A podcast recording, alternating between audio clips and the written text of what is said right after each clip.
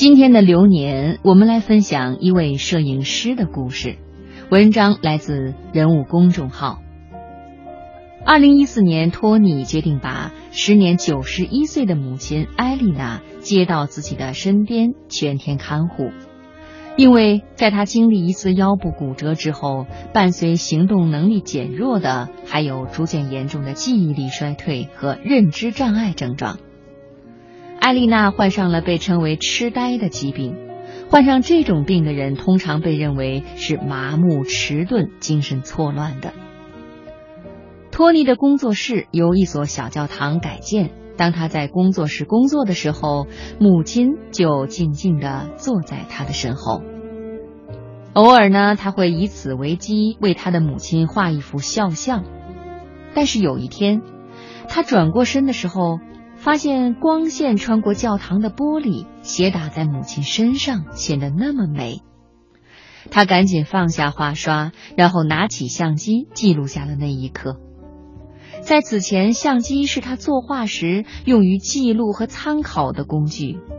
在那一拍之后，他开始逐渐的把相机作为创作的工具本身。那天他刚刚买了一台新相机，正在调试参数，因为他的三脚架堵住了通往卫生间的唯一通道。妈妈几次尝试驱赶他，好进入卫生间，但是他完全被自己的新玩具吸引，而把妈妈晾在了一边。然后妈妈开始躲在墙壁后探头探脑，先是露出一只眼睛，然后又迅速缩回去。后来直接跳出来做鬼脸。捕捉到这些画面后，那天晚上他们都是大笑不止。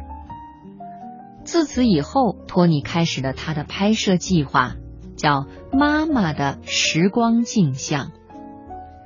尽管这些照片难以避免的会放大皱纹和记忆力衰退的迹象，但它们同样充满了趣味和创造性。并且拒绝一切关于衰老的刻板印象，甚至对年龄增长和记忆丧失的感受直接决定了这个拍摄计划的走向。托尼说：“和妈妈一起完成拍摄计划，无疑使他们共同受益。给他当模特，让妈妈觉得他仍然在发挥着作用，而在他面前，托尼可以很舒适的进行创作。”托尼通过倾听妈妈的故事来提出最初的拍摄构想，而妈妈呢，经常对拍摄提出改进意见，或者让他跳出思维框架。托尼也鼓励妈妈跳出传统刻板的母亲形象。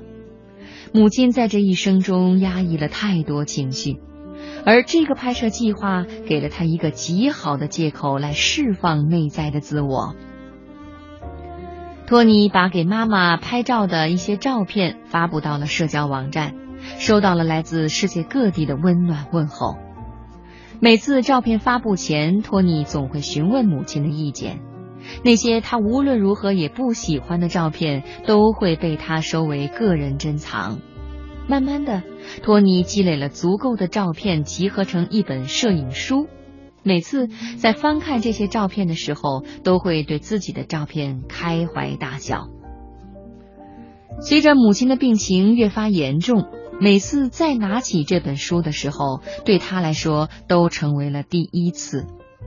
他说：“这些时候，我的内心都是五味陈杂的。”他说：“他希望自己的这些照片能够提供给观者一个新的视角。”无论是看待痴呆症还是衰老本身，托尼说：“我希望人们能够记住，正常是相对而言的。母亲现在也很正常，尽管这种正常区别于三十年前的正常。希望这个摄影项目能够鼓励更多的人去认真看待和理解他们的老人，而不是忽视甚至抛弃。”我们需要真正去倾听他们，不仅是因为他们的过去，也是因为他们的现在，因为他们站在我们最终要抵达的地方。